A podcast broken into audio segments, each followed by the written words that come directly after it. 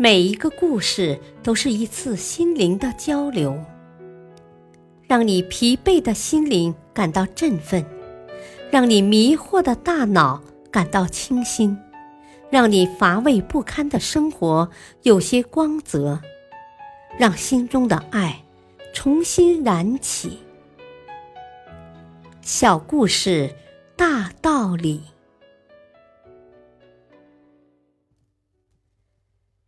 生活篇：尊重对手。托尼·希勒是美国著名的侦探小说家，他在自己写的一本书中，曾讲述了这样一件让他终身受益的往事。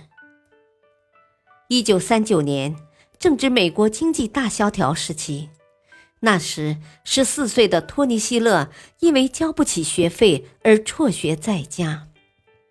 托尼·希勒一家住在俄克拉荷马的萨克勒哈特农场里，离他家不到一英里的地方还有一座农场，农场主是英格拉姆先生。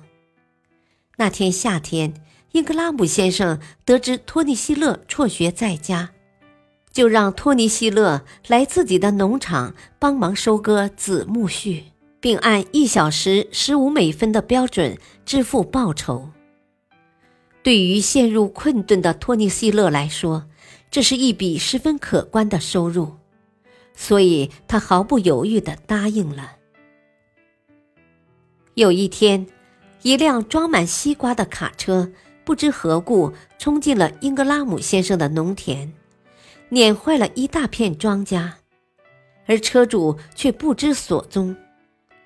英格拉姆先生得知此事后，并没有生气。他对托尼·希勒说：“啊，车主肯定会回来的。好孩子，你先在那儿看着吧，以防有人偷西瓜。”第二天，车主果然来了。令托尼·希勒吃惊的是，车主居然是这儿方圆十里的地头蛇。不仅他本人来了，他的两个儿子也气势汹汹地赶来了。眼看着一场恶斗就要发生，托尼·希勒心里砰砰直跳。更让托尼·希勒没想到的是，面对来者不善的车主，英格拉姆先生居然十分平静地问道：“啊，先生是来买西瓜的吗？”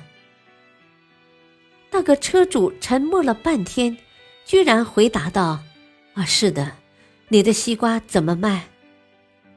英格拉姆先生依旧冷静地说道：“二十五美分一个。”车主想了想，答应了，并请求英格拉姆先生帮忙把卡车弄出来。